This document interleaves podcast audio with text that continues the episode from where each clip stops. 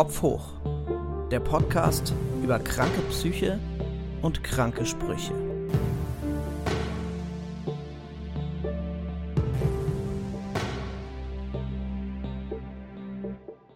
Hallo und herzlich willkommen zur zweiten Folge meines Podcasts Kopf hoch, in dem es um psychische Erkrankungen geht und die blöden Sprüche, die man sich manchmal anhören muss. Ich bin Martin Spieß, Schriftsteller, Musiker und Comedian und selbst betroffen von Depressionen und Zwangsgedanken.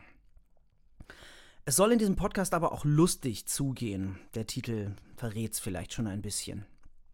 Was nicht heißt, dass ich mir nur lustige Leute einlade, sondern Freundinnen, Kolleginnen, Künstlerinnen, einfach Menschen, die mir so in meinem Leben begegnet sind oder begegnen. Was der Podcast aber vor allem will, ist Sichtbarkeit schaffen für Menschen mit psychischen Erkrankungen weil die immer noch anders behandelt werden als Menschen, die sich ein Bein gebrochen haben oder ein Rheuma haben oder so. Und das finde ich problematisch und auch gefährlich. Und dass sich das ändert, dazu möchte ich versuchen beizutragen. Kurze Inhaltswarnung.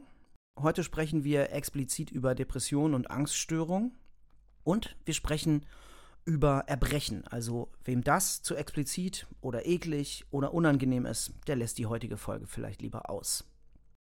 Ich habe wir gesagt, mein heutiger Gast ist Florian Brinkmann. ITler, Musiker und ein sehr guter alter Freund von mir. Hallo Flo, schön, dass du da bist. Hallo Martin, schön, dass ich hier sein darf.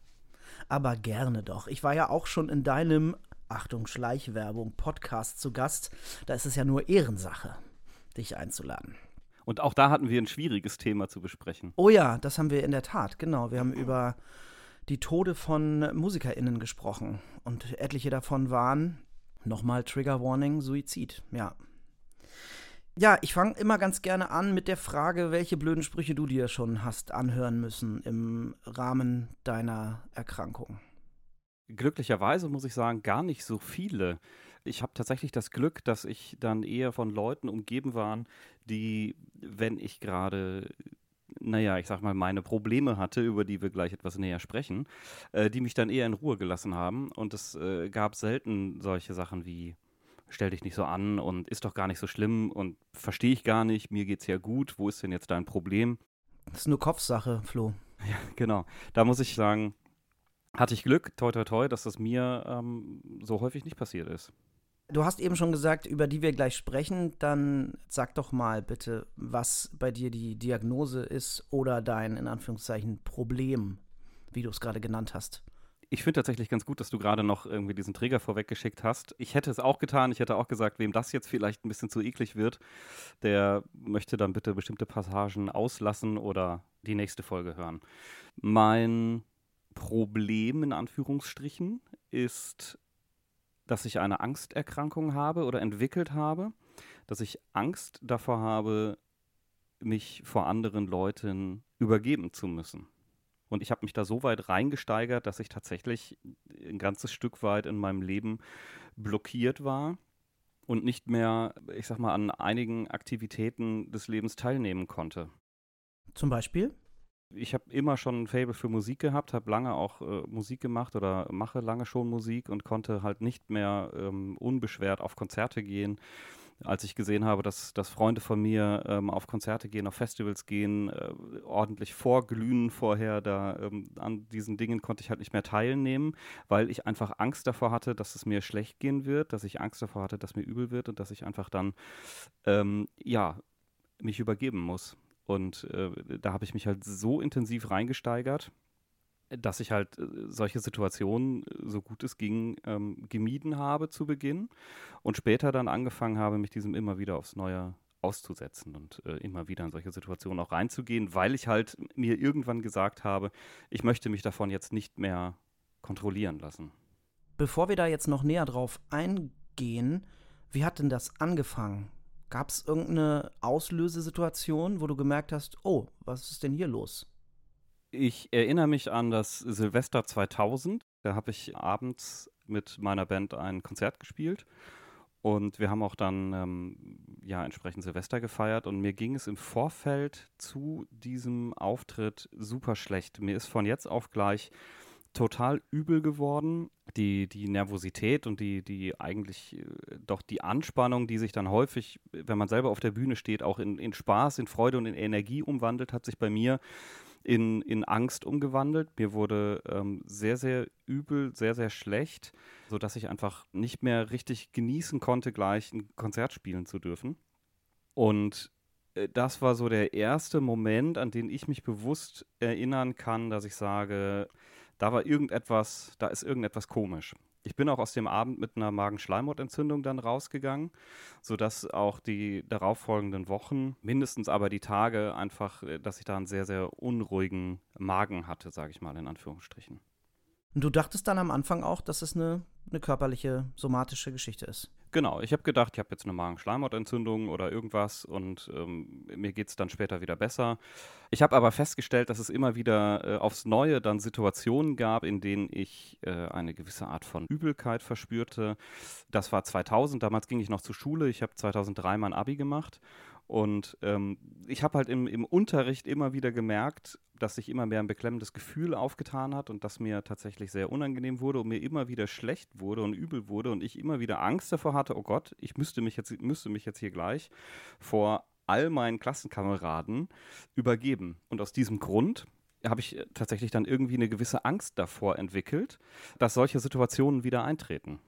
Das ging dann so weit, dass ich begonnen habe, dem Unterricht fernzubleiben. Denn praktischerweise im Jahr 2000 bin ich 18 geworden und konnte dann selber Entschuldigungen schreiben und habe dann halt angefangen, wann immer ich merke, oh, jetzt geht es mir nicht gut oder ne, in der großen Pause irgendwie auf einmal wird es mir, wird's mir unwohl.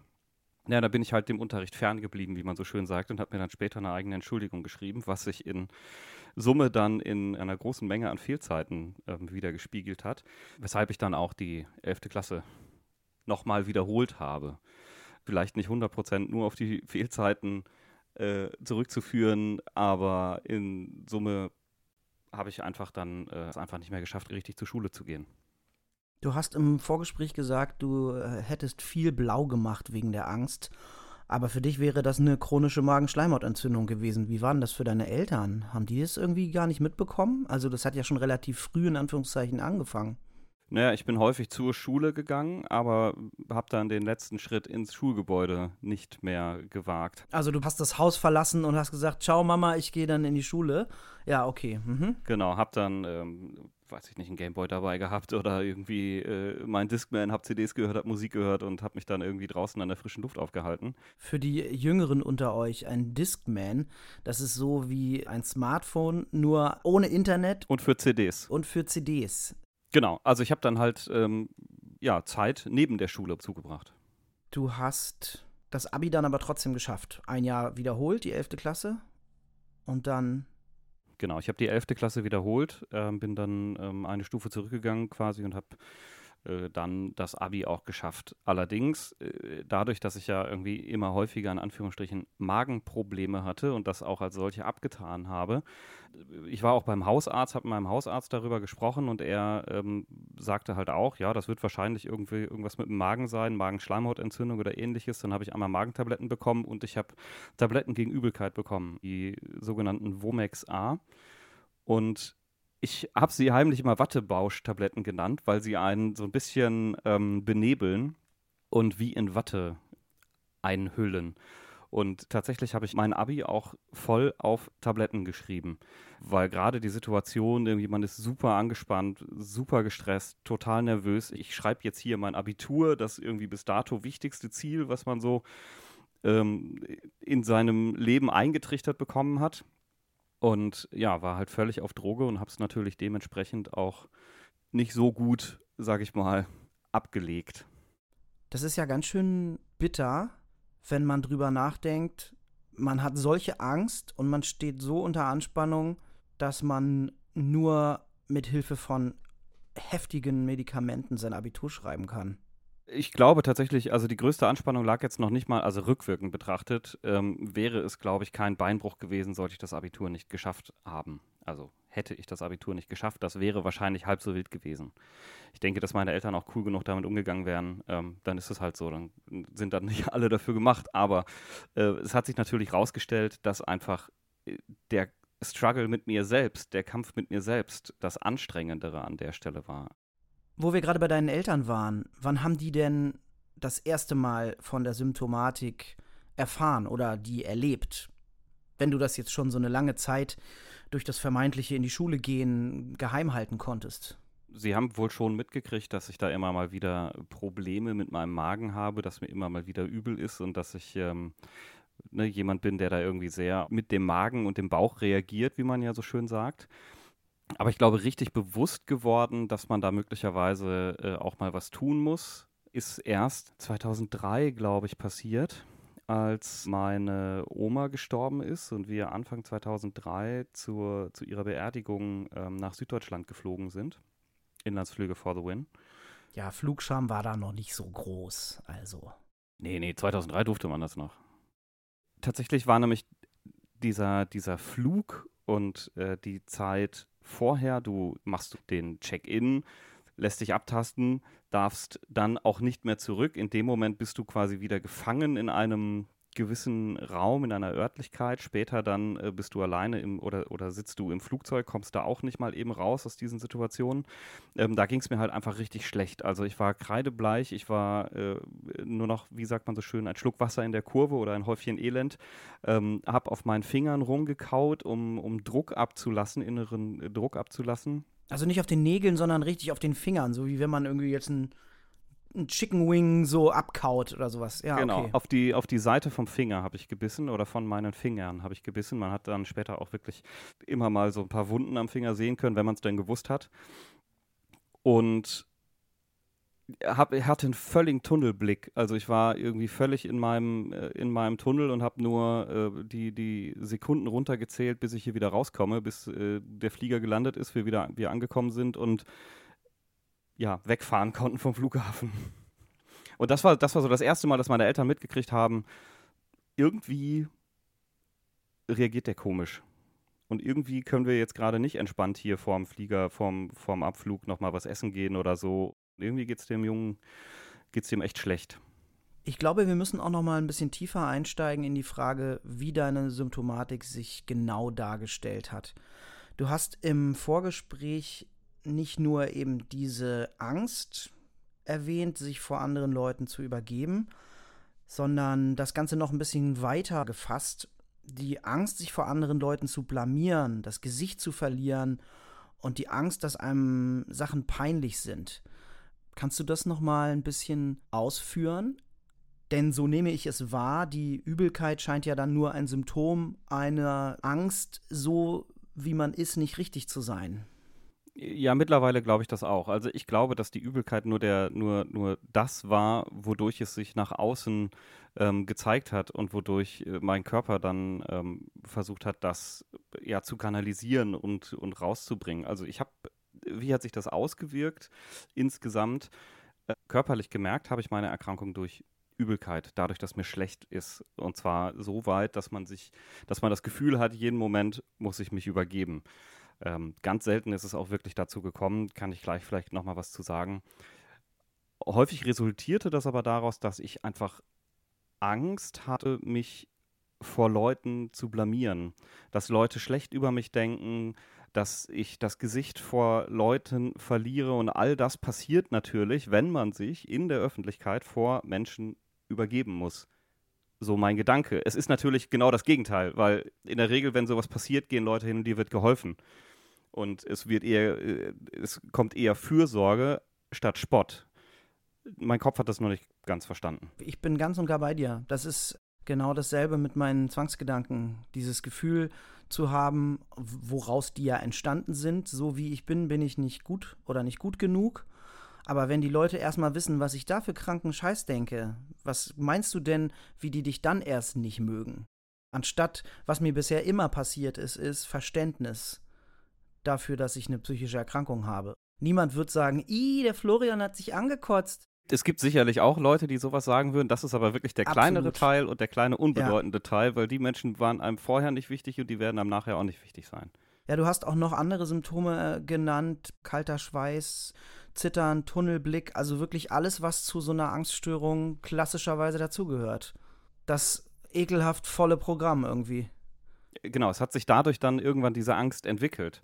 Also äh, irgendwann bekommst du Angst davor, dass dir möglicherweise übel werden kann. Und irgendwann bekommst du halt nicht mehr nur Angst davor, dass dir möglicherweise übel werden kann, sondern du bekommst Angst davor, dass du Angst kriegen könntest, dass dir übel wird. Und spätestens dann bist du herzlich willkommen im Teufelskreis. Was passiert, wenn es jetzt wieder passiert, hast du im Vorgespräch so schön formuliert, dass ich es mir aufgeschrieben habe. Ja. Genau. Genau. Und, und diesen Gedanken äh, bin ich viele, viele, viele, viele, viele Jahre nicht losgeworden. Was passiert, wenn es wieder passiert? Und das ist einfach das, ähm, wo, woran du dein, eigentlich dein, dein ganzes Handeln hängst. Du hast aber auch gesagt, dass du dich nie den Symptomen untergeordnet hast. Also du hast, du bist weiter deinem Leben nachgegangen. Also wenn, bei, bei dem Punkt, an dem wir jetzt sind, ist das Leben ja noch nicht so lange gegangen. Da bist du jetzt Anfang 20, hast dein Abi gemacht, du bist auch weiter auf Konzerte gegangen, du hast weiter Konzerte gespielt und du hast dich auch äh, deiner Ausbildungssituation ausgesetzt. Denn nach dem Abi hast du ja einen Zivildienst gemacht, in einer IT von einem Krankenhaus und dann anschließend auch im Bereich IT eine Ausbildung. Ich bin nahtlos im Krankenhaus geblieben und habe dann dort ähm, im Krankenhaus auch meine Ausbildung zum Fachinformatiker gemacht. Genau. Und hattest eine tägliche Fahrt zur Arbeit, die nicht angenehm war. Genau, ich hatte eine tägliche Fahrt zur Arbeit und zwar damals ähm, hatte ich noch kein eigenes Auto und äh, konnte vielleicht maximal, wenn meine Mutter mal ihr, äh, ihr Auto nicht brauchte, durfte ich dann ihren Wagen nehmen.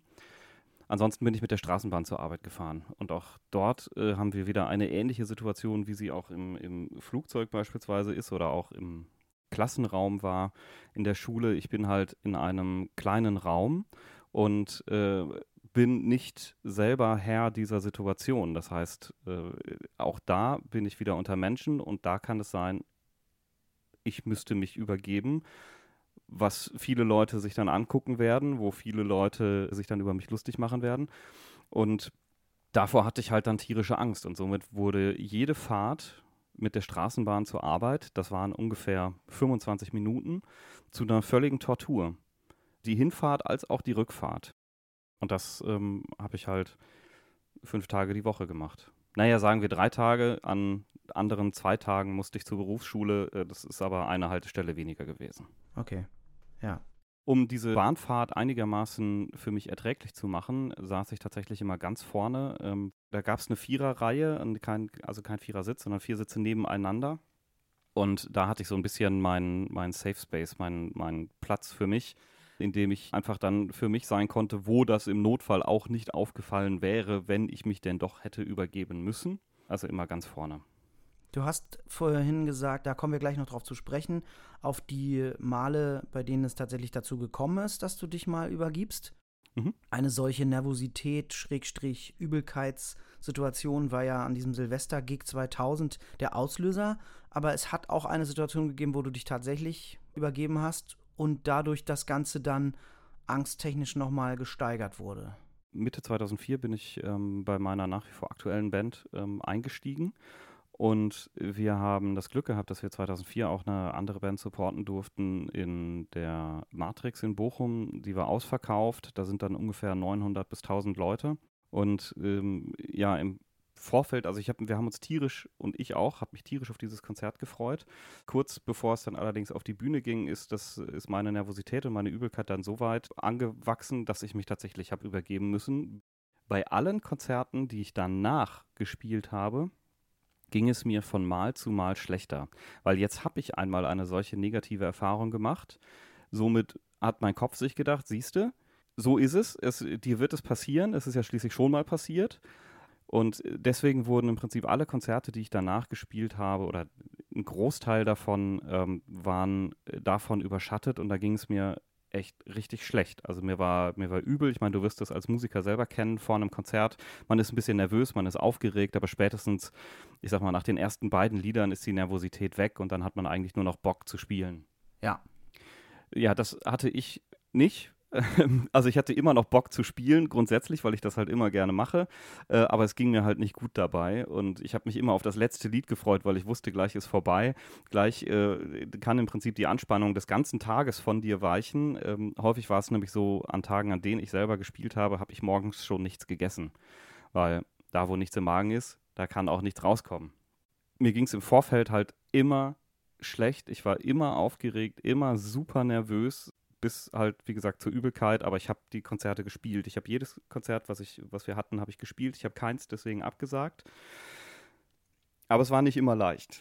Ich frage mich, wie groß noch der Raum war, in dem das, was Musik eigentlich sein soll, nämlich dieses Erhebende, dieses Befreiende, dieses, was Menschen zusammenbringt, diese Ekstase, diese Begeisterung, all diese Superlative, Substantive, you name it, die äh, man mit Musik assoziiert und weshalb wir Musik nicht nur hören, wie ganz viele andere Menschen, sondern du und ich Musik eben auch machen. Hat das jemals ganz besonders frei in dieser Zeit stattfinden können? Nee, oder? Also es war immer nur eine Randerscheinung im schlimmsten Fall, oder? Ja, also häufig habe ich diese, äh, diese Euphorie nach den Konzerten gespürt. Oh, weil dann. fürchterlich. Ja, ja, weil, oh weil dann oh. ist eben die Anspannung gewichen und dann konnte ich auch den Rest des Abends noch genießen. Allerdings nicht in den Momenten oder an den Tagen, an denen ich diese Konzerte nur unter Einnahme der vorhin genannten Tabletten spielen konnte, weil dann war ich nämlich ziemlich, ziemlich druff, wie man so schön sagt. Und das hast du eine Zeit lang ziemlich regelmäßig gemacht, ne? Entweder mit, mit diesem Medikament oder auch mit Alkohol nachgeholfen, um dich irgendwie zu beruhigen. Ja, das habe ich über äh, einige Jahre gemacht, genau. Du hast im Vorgespräch eine Situation erwähnt, dass es auch manchmal zwei Gigs an einem Tag gab und dass dann der zweite Gig richtig geil war, so wie sich halt Musik zu spielen eigentlich anfühlen soll, weil die ganze Anspannung und Angst und der ganze Scheiß der Erkrankung schon mit dem ersten Konzert irgendwie abgehandelt war. Genau. Diese Abende konnte ich genießen. Das sieht man auch auf Fotos. Ich habe Fotos noch davon. Da siehst du, äh, also ich kann dir, könnte dir mal Fotos zeigen von Konzerten, wo es mir nicht so gut geht und dann siehst du mal welche, wo es mir richtig gut ging. Das ist äh, Tag und Nacht. Ich habe jetzt eben in Bezug auf die Schulzeit deine Eltern erwähnt. Haben das Freundinnen oder auch eine Partnerin nicht mitbekommen, wie es dir da geht? Ich weiß, dass du mittlerweile wieder mehr Musik spielst und bei einer bekannten Band immer mal wieder einspringst, wenn da Bassist oder Gitarrist nicht können. Und du hast von einem Freund erzählt, der dich nach so langer Zeit nochmal live gesehen und dann gesagt hat, also so befreit, wie du jetzt auf der Bühne stehst, habe ich dich noch nie gesehen. Dem ist nichts hinzuzufügen. Ähm, ja, natürlich haben Freunde von mir das, äh, das auch mitbekommen, aber wie ich eingangs schon gesagt habe, ich hatte tatsächlich oder habe das Glück, dass ähm, viele mich haben gewähren lassen. Äh, das, äh, also es war jetzt selten so, dass jemand gesagt hat, komm, jetzt stell dich nicht so an oder, oder ähm, mach mal. Ich glaube aber auch, dass das für meine Bandkollegen als auch für meine damalige Freundin und jetzt auch meine Frau und für Wegbegleiter auch nicht immer einfach war, weil wenn ich gerade irgendwie so in, in diesem Übelkeitstunnel war, ähm, ja, wie sagt man, da macht man keine Gefangenen. Dann geht es wirklich nur um mich. Und wenn ich aus so einer Situation raus muss, muss ich aus so einer Situation raus. Wenn da jetzt ein Konzert ist, ich im Publikum stehe oder wir mit, mit äh, fünf, drei oder auch nur zwei Leuten im Publikum sind und ich merke einfach, mir geht es total schlecht, dann muss ich da raus und dann gehe ich da auch raus. Ähm, oder ging ich auch da raus von daher muss ich sagen, ähm, ich habe da sehr, sehr viel Verständnis von meinen Freunden mitbekommen und wenig Unverständnis und wenig Sprüche und äh, ich sollte mich nicht so anstellen oder ähnliches. Gab es auch vor allem, was die Musik betrifft, Sachen, die wegen der Erkrankung nicht stattfinden konnten? 2005 oder 2006 hätten wir mit einer befreundeten Band aus Kalifornien spielen können. Wir hätten ein paar Konzerte in den USA spielen dürfen.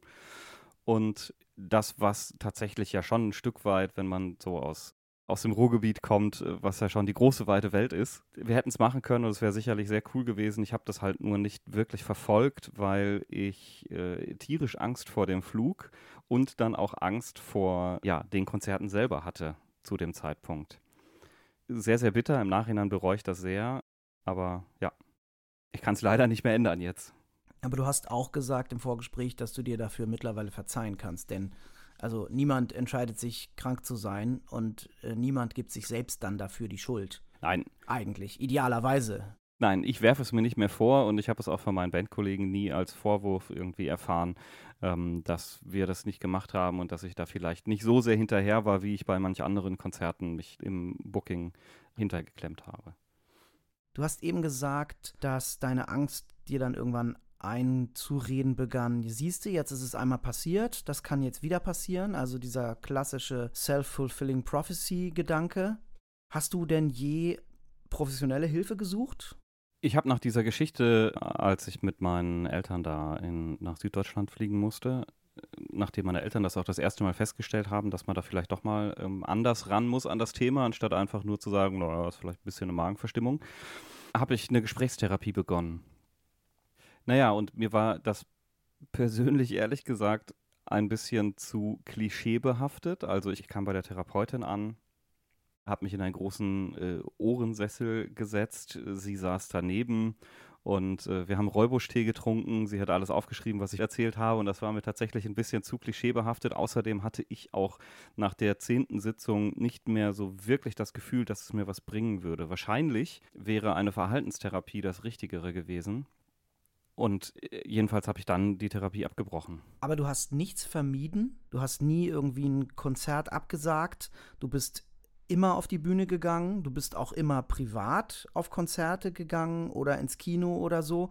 Oder auch eben, was du ja immer noch bist, begeisterter Festivalgänger auf Festivals ebenfalls, obwohl da viele Menschen sind, Menschenmengen und keine Rückzugsorte, die dir die Sicherheit geben, von der der die Krankheit einzureden versucht, dass du sie bräuchtest. Ja, Rückzugsorte ist ein gutes Stichwort. Also ich habe mich häufig auf Konzerten, wenn du sagst, ich hab, äh, war dennoch auf Konzerten, ja, ich war immer da, bin natürlich manchmal aus den Situationen geflüchtet, indem ich mich auf die Toilette zurückgezogen hatte. Damit hatte ich so anderthalb Quadratmeter Safe Space für mich, die nicht immer schön waren.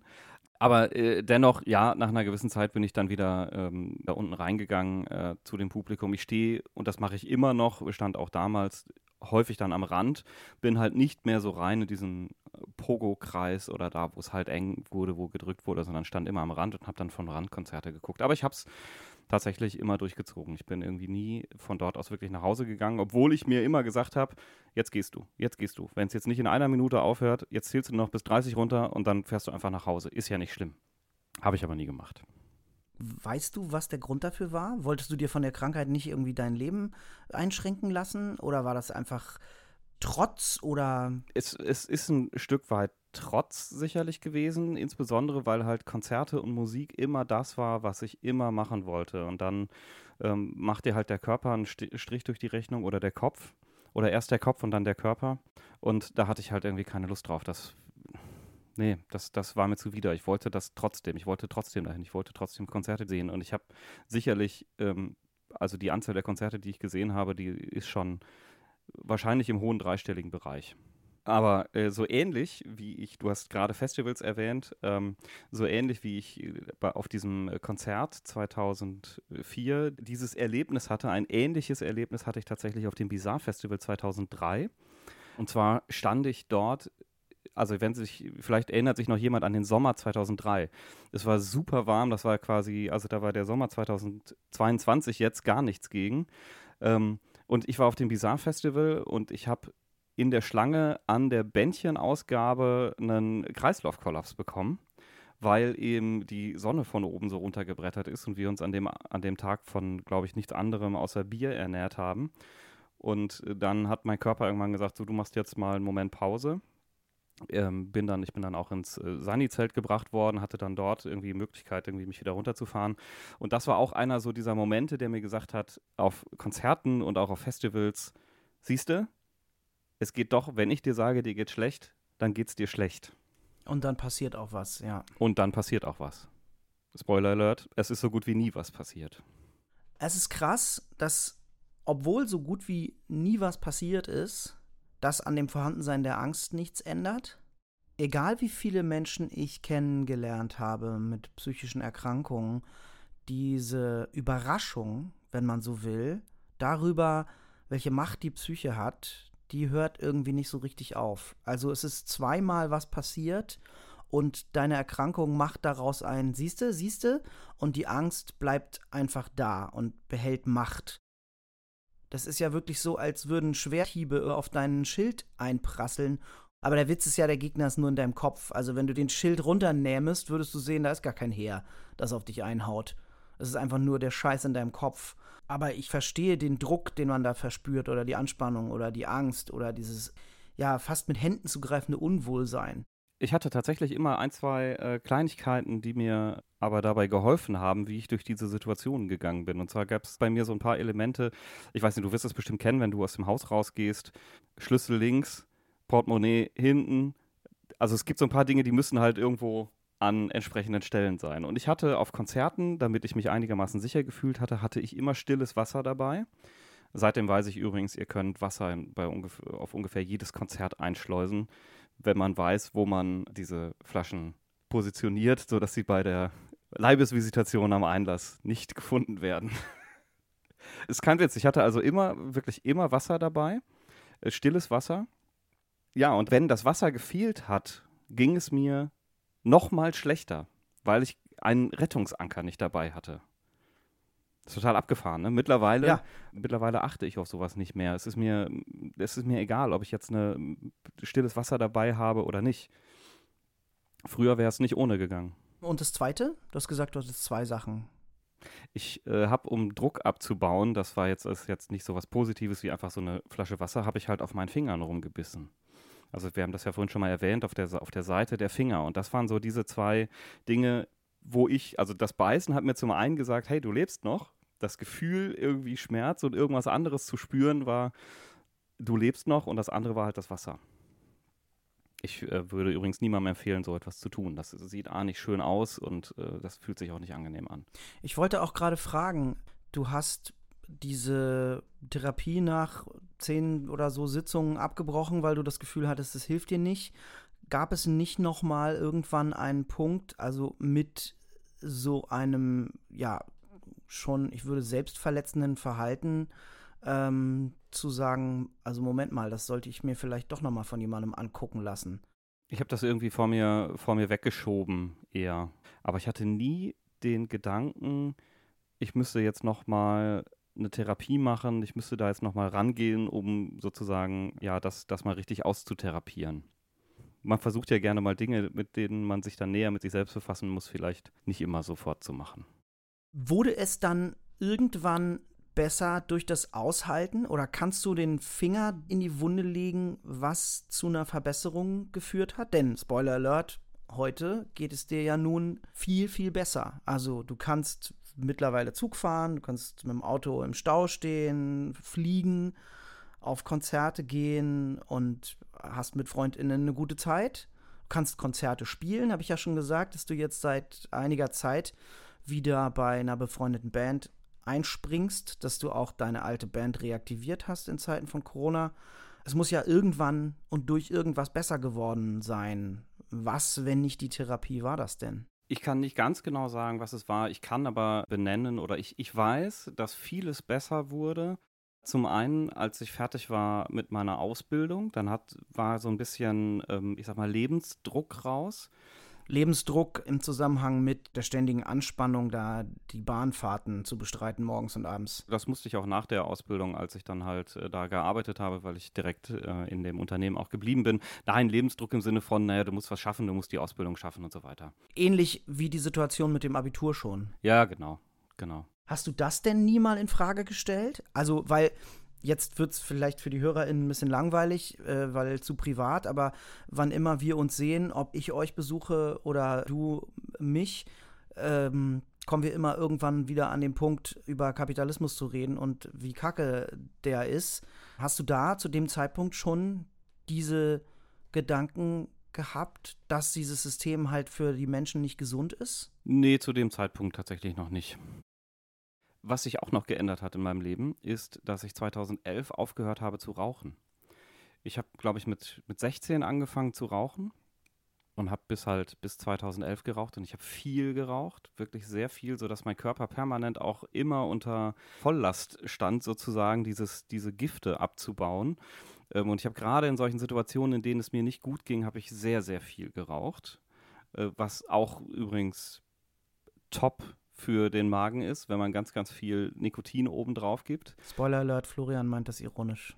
Ja, und seitdem ich nicht mehr rauche, konnte ich wieder richtig essen. Ich konnte wieder essen, ohne dass mir übel wird. Mir ging es quasi auf einem Grundlevel schon viel besser, als es mir vorher ging, weil eben mein Magen sich beruhigt hatte, in Anführungsstrichen, weil ich eben nicht mehr permanent damit beschäftigt war, irgendwie irgendwelche Gifte abzubauen. Hast du dann auch angefangen, dich fürs Kochen zu interessieren? Also ich habe dich jetzt als ITler und Musiker vorgestellt, aber du bist zumindest im privaten Rahmen ein sehr passionierter und wie ich finde sehr guter Koch. Und das geht ja nicht so richtig zusammen mit deiner Erkrankung. Ich kann eigentlich nicht essen und ich kann nichts drin behalten.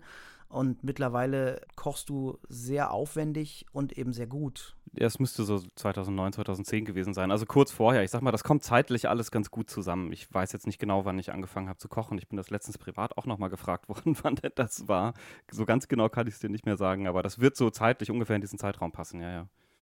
Seitdem geht es mir äh, tatsächlich von Jahr zu Jahr besser. Ich meine, ich gehe immer noch auf Festivals. Ich gehe seit 2006 zu Rock am Ring, bin wirklich jedes Jahr bei Rock am Ring, aber wir zelten nicht, sondern äh, wir sind meist in einem Hotel oder in einer Pension im Umkreis, was im besten Fall fußläufig ist.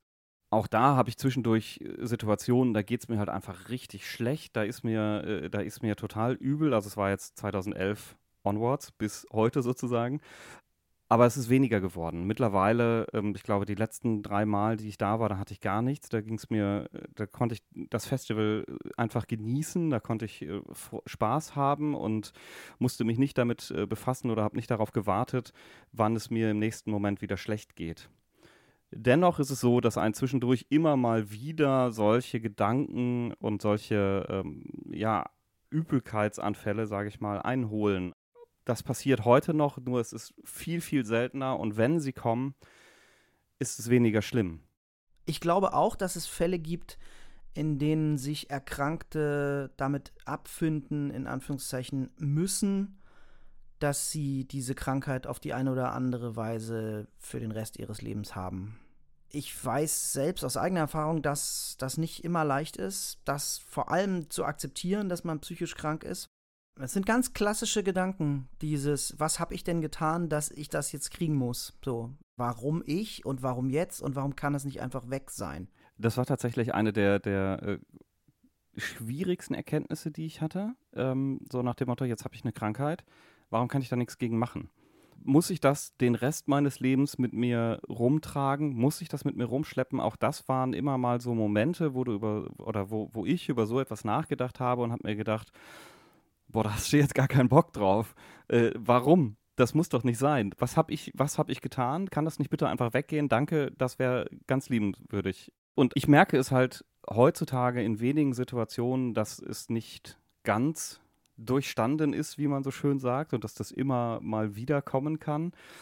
Beispielsweise letztens erst, als ich ähm, von deinem Geburtstag zurückgefahren bin, ging es mir während der Fahrt mit der Straßenbahn zum Hauptbahnhof richtig schlecht. Also da war mir seit, seit langem mal wieder so ein bisschen übel, wie es mir früher ging. Und ich habe auch angefangen, auf meinen Fingern rumzubeißen, sofort wieder zurück in diese alte, in dieses alte Verhaltensmuster.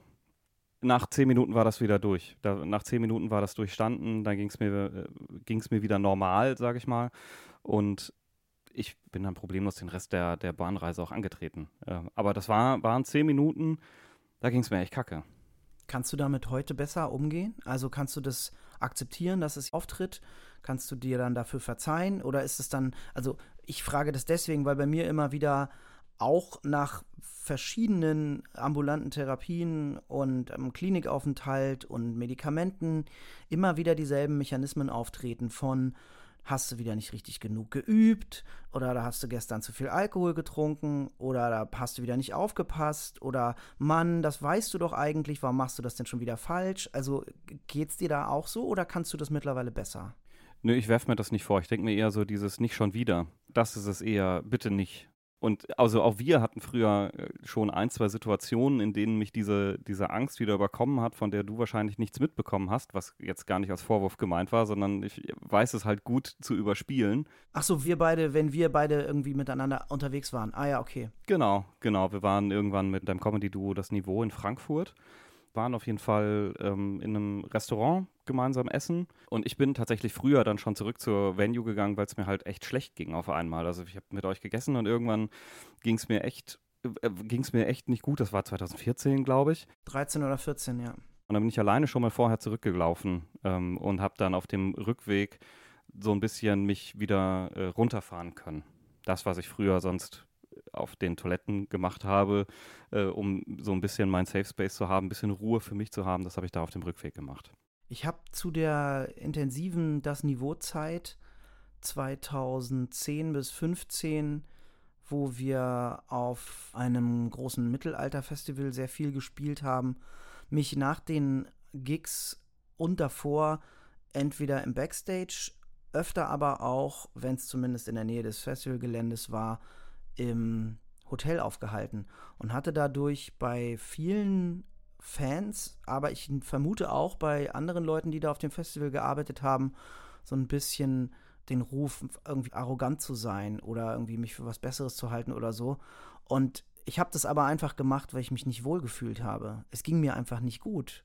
Ich musste mich da rausziehen und, und ich habe gemerkt, ich, ich kann mit diesem Druck hier gerade nicht umgehen und ich fühle mich hier nicht wohl und ich fühle mich auch im Hotel nicht wohl, aber ich fühle mich zumindest nicht so scheiße. Und das war zusätzlich problematisch, dann zu merken, okay, jetzt muss ich mich nicht nur mit meinem eigenen Unwohlsein abgeben, sondern auch noch den Leuten, ich bin halt auch noch übermäßig harmoniebedürftig, erklären, ich habe euch immer noch gern und ihr seid tolle Fans und KollegInnen und so ähm, es liegt nicht an euch, sondern ich bin äh, irgendwie, was auch immer. Das war echt nochmal anstrengend obendrauf.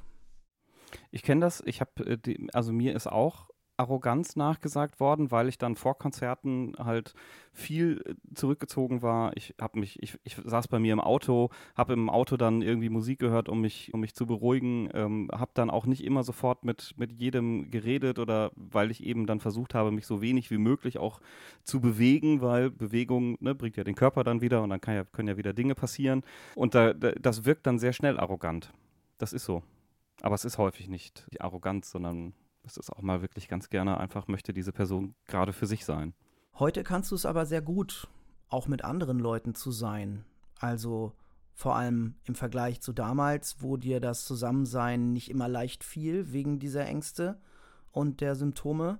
Und nur in Ausnahmefällen, wie hast du es genannt, äh, streckt dir die Angst ihre kalte Hand entgegen wie wir gerade gesagt haben, wahrscheinlich wird es mich nie ganz verlassen und wahrscheinlich werde ich da immer, ähm, wie hieß es bei Dexter, einen äh, dunklen Begleiter haben.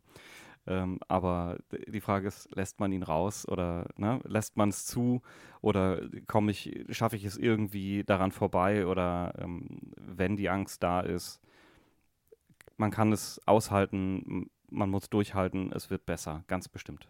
Das ist doch ein schönes Schlusswort. Lieber Flo, vielen Dank, dass du dir die Zeit genommen hast, hier mit mir zu sprechen und ein bisschen zu erzählen von dir und deiner Erkrankung. Wir hören uns in 14 Tagen wieder und bis dahin passt auf euch auf. Macht's gut. Und Kopf hoch.